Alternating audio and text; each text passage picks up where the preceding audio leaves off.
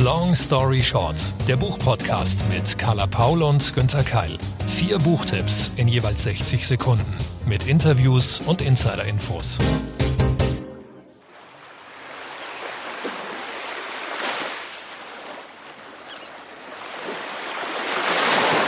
Na, endlich mal was richtig Schönes. Licht, Strand, Sonne, Meer.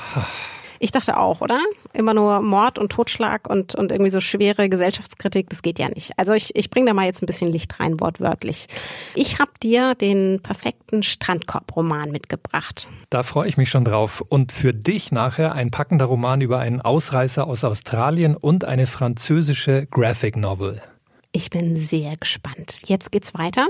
Du ähm, stellst dir das jetzt vor, Günther, mach die Augen zu und du sitzt an deinem Lieblingsstrand oder an deinem liebsten See in den Bergen. Wir brauchen unbedingt Wasser, wir brauchen eine schöne romantische Atmosphäre. Hm. Hör zu, wenn das Gras unter deinen Fußsohlen flüstert, der Wind dir ein Geheimnis verrät, deine Träume dir eine Nachricht senden, dein Bauchgefühl lauter ruft als dein Kopf das Glück an deine Tür klopft und das Schicksal dein Herz zum Tanz bittet. Hm, wunderbar und schwer romantisch auch. Ja, aber anders als man erst denkt. Also es geht definitiv um Liebe, aber sei mir nicht böse, weniger um die Liebe zu Männern als mehr um die zu sich selbst. Warte einfach mal ab. 60 Sekunden Long Story Short. Maike Werkmeister mit Sterne sieht man nur im Dunkeln, erschienen im Goldman Verlag. Annie ist Mitte 30. Sie lebt in Bremen und hat eigentlich alles, was sie sich immer gewünscht hat. Einen zuverlässigen Mann, der sie heiraten möchte, ein spannendes kreatives Jobangebot aus der Großstadt und einen vielseitigen Freundeskreis. Aber irgendwie, irgendwie fühlt sich das schon länger nicht mehr richtig an. Und als sie sich auf einmal auf dieses Leben festlegen soll, da findet sie in sich statt finaler Antworten nur neue Fragen. Sie nimmt sich eine Auszeit von Mann und Job und fährt für ein paar Wochen zu ihrer Freundin Maria auf die Nordseeinsel Norderney. Aber das Meer, das spült eben nicht nur die aktuellen Sorgen weg, sondern es bricht auch alles gut Verdrängte wieder auf. Ein wunderbarer Strandkorbroman über die existenziellen Fragen mancher Frau, der das moderne Leben zwar alle Möglichkeiten, aber eben leider keine Aufbauanleitung mitgibt. Ebenso kurzweilig wie nachhaltig und ohne moralisierendes Idealbild, dafür mit einer klaren Botschaft. Der Weg, den du gehst, das ist der richtige und egal wen du liebst, lieb zuerst dich selbst.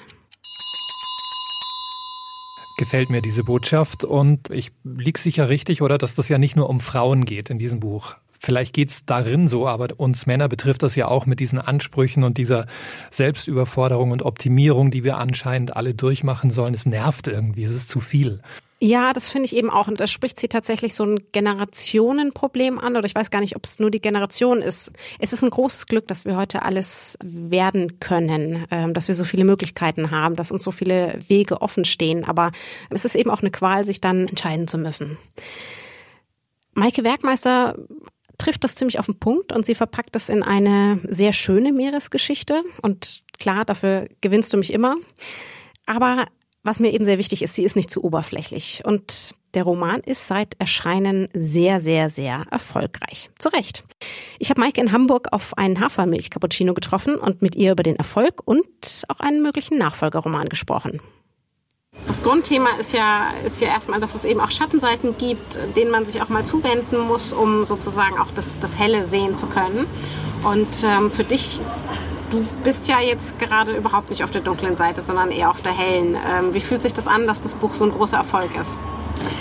Ja, das fühlt sich super gut an, dass das Buch so gut ankommt. Also ähm, man, man erhofft das natürlich immer, man, man arbeitet lange an so einem Buch. Und Wie lange denn? Ähm, ja, also von der ersten Idee bis zum Erscheinen sind schon so zwei Jahre vergangen. Ich habe natürlich auch noch andere Projekte gehabt, habe als Journalistin noch gearbeitet nebenbei.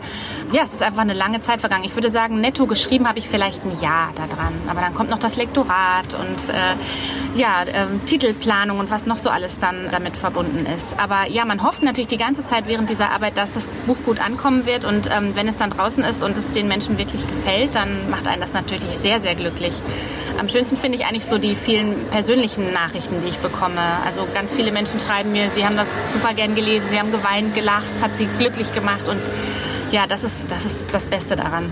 wenn jetzt ganz viele Fans extra nach Norderney fahren, natürlich äh, nicht nur wegen der Insel, sondern weil sie auch durch dich einfach eine phänomenale Berühmtheit nochmal erlangt hat. Maike lacht schon. ähm, aber auch einfach, weil es natürlich auch Lust macht aufs Meer. Und wenn man dich dann jetzt im Sommer dort erwischt, dann schreibend am neuen Buch, darfst du schon was verraten? Ist das vielleicht sogar eine Fortsetzung? Also es ist folgendermaßen, ich habe eigentlich nicht vorgehabt, direkt eine Fortsetzung zu schreiben. Aber so in meinem Hinterkopf hatte ich immer den Wunsch, die Geschichte weiter zu erzählen. Und zwar die Geschichte von Maria, von Annis Freundin, der Hauptfigur ja. aus Buch 1. Und ähm, ja, der, der Gedanke, der war immer so in meinem Hinterkopf. Und seit Sterne sieht man nur im Dunkeln draußen ist, haben mich unzählige Menschen angesprochen, sie möchten so gern Marias Geschichte hören. Und ich wurde immer wieder angesprochen, schreibst du weiter? Gibt es eine Fortsetzung? Wir wollen was von Maria lesen. Ja, was soll ich machen? Jetzt mache ich das. ich freue mich total, also dass letztendlich die äh, Leser mich dazu überredet haben, weil es sich jetzt genau richtig anfühlt. Hast du vielleicht so drei Lieblingsplätze auf Norderney, ähm, die du uns empfehlen magst? Oder die du uns wahrscheinlich nicht empfehlen magst, weil sonst so viele Leute da hängen. ähm, naja, im Sommer ist es da ja sowieso jetzt per se nicht ganz leer auf der Insel.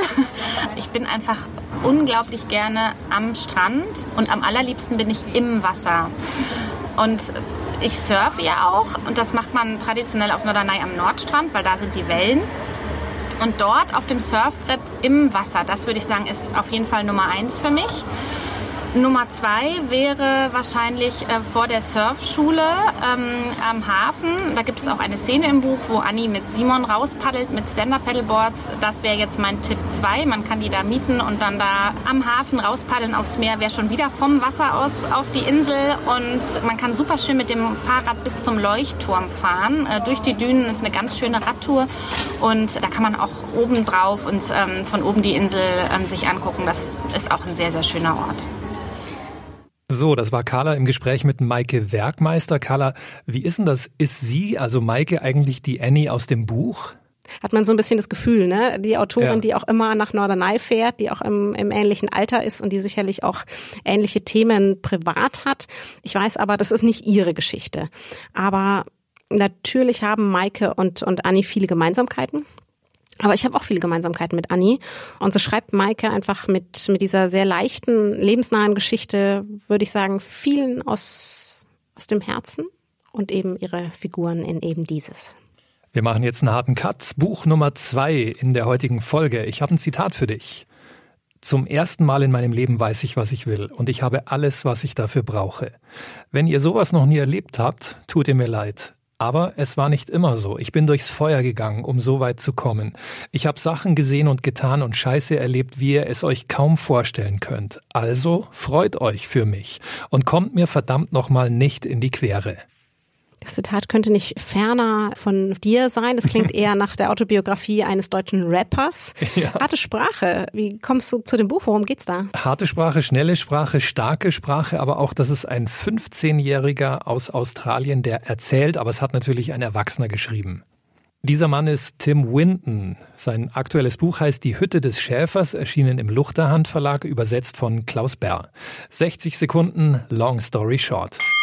Dieser packende Roman katapultiert einen direkt in die Hitze Australiens, in die weite Wildnis. Dorthin flüchtet Jaxie, ein 15-Jähriger, der die Schnauze voll hat. Der Schulschwänzer wurde von seinem Vater verprügelt, seine Mutter starb an Krebs, jetzt sucht Jaxie ein Abenteuer. Mit einem Gewehr im Anschlag und viel Wut im Bauch. Jeder Tag ist ein Kampf ums Überleben. Aber Jaxi hält durch. Er schleicht wie eine Eidechse durchs Gebüsch, schießt Kängurus und Ziegen. Eines Tages stößt er auf Finden, einen alten Einsiedler, der in einer Hütte im Niemandsland lebt. Die beiden umkreisen sich misstrauisch wie Tiere, doch dann baut Jaxi sein Lager in der Nähe auf. Und die zwei bilden ein Team. Gegen Ende geraten sie in tödliche Gefahr. Das Finale ist unfassbar spannend. Dieser Roman wirkt wie eine krasse Version von Wolfgang Herrndorfs Chick und hat mich auch an den Kinofilm Into the Wild erinnert. Ein wildes, starkes Stück Literatur.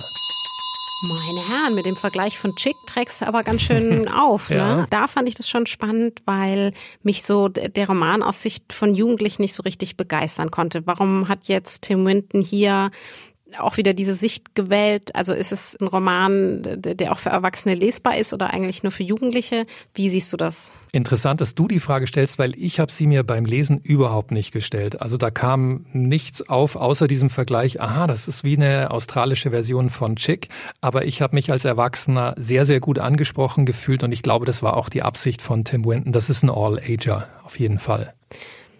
Okay, äh, wie, wie frage ich jetzt ohne das? Ach, äh, egal. So, äh, wer, wer ist Tim Winton? Ich bin also ich bin großer Luchterhand-Fan, aber ich habe von ihm noch nie gehört. Berechtigte Frage. In Australien ist er wirklich ein Star der Literaturszene. Er zählt zu den erfolgreichsten und renommiertesten australischen Schriftstellern. Viermal hat er den wichtigsten Literaturpreis Australiens eingesagt.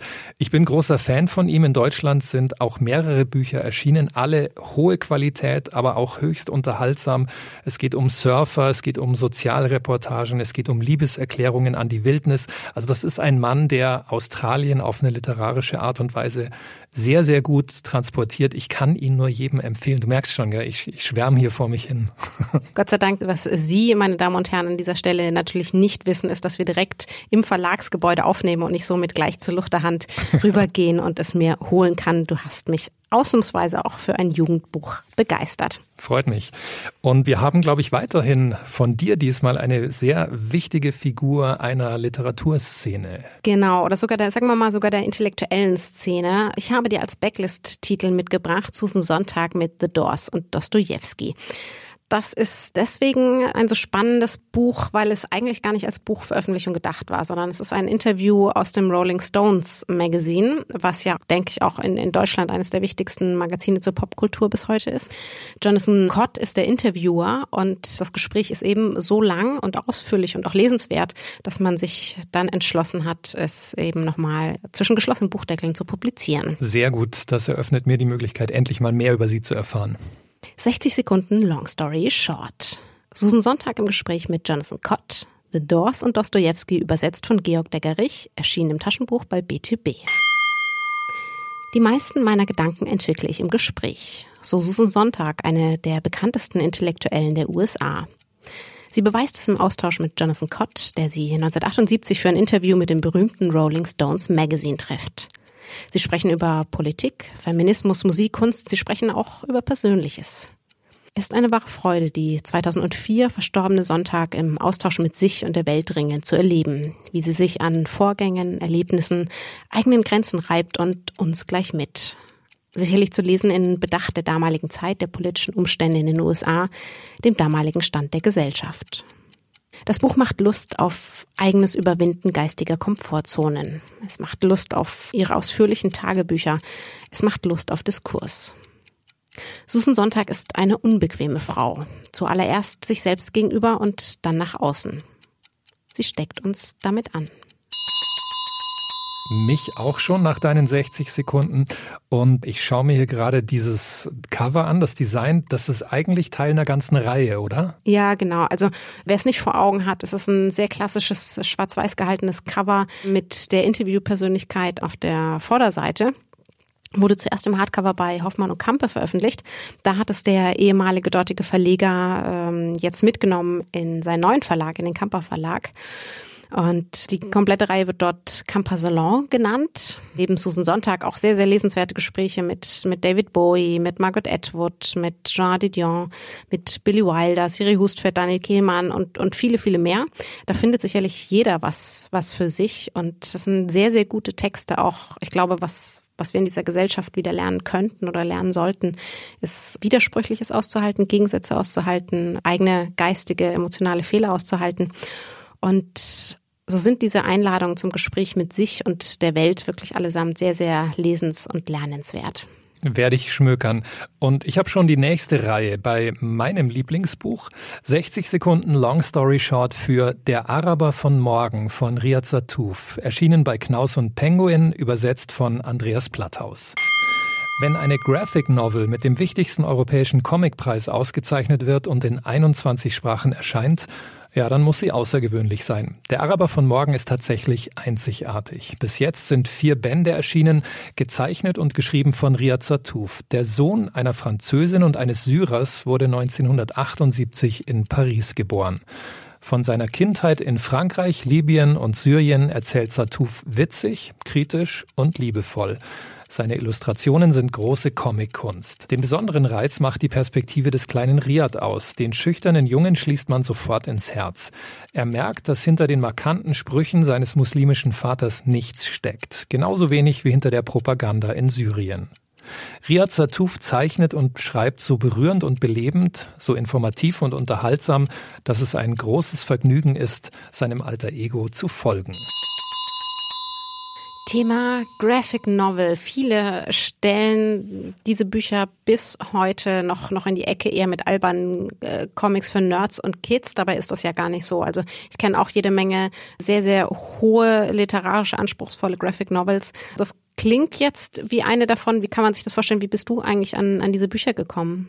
Ganz langsam. Ich war da auch skeptisch, obwohl ich als Kind und Jugendlicher schon auch Freund von Asterix, Tim und Struppi und den, ich nenne es mal schwärmerisch, anspruchsvolleren Comics war, ähm, die ja witzigerweise auch von vielen Erwachsenen noch gelesen werden.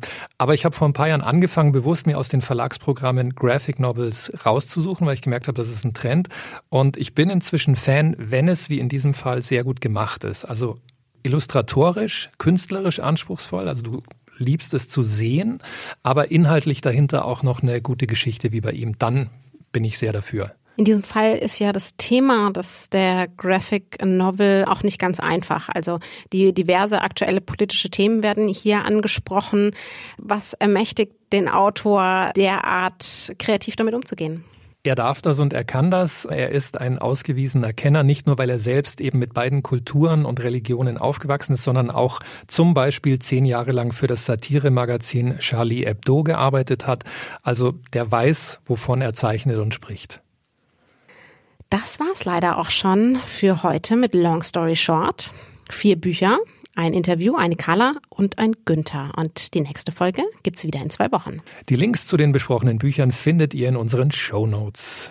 Zu Risiken und Nebenwirkungen lest den Klappentext und fragt eure Lieblingsbuchhändlerin und Buchhändler vor Ort. Wir freuen uns natürlich weiter über eure Bewertungen und Feedback auf allen Plattformen sowie unseren sozialen Kanälen. Long Story Short ist eine Kooperation zwischen Carla Paul, Günter Keil und der Verlagsgruppe Random House.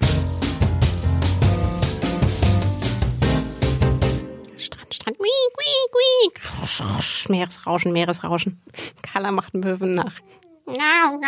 Wie so eine halb totgedrehte das Katze. Das war eine Katze, genau.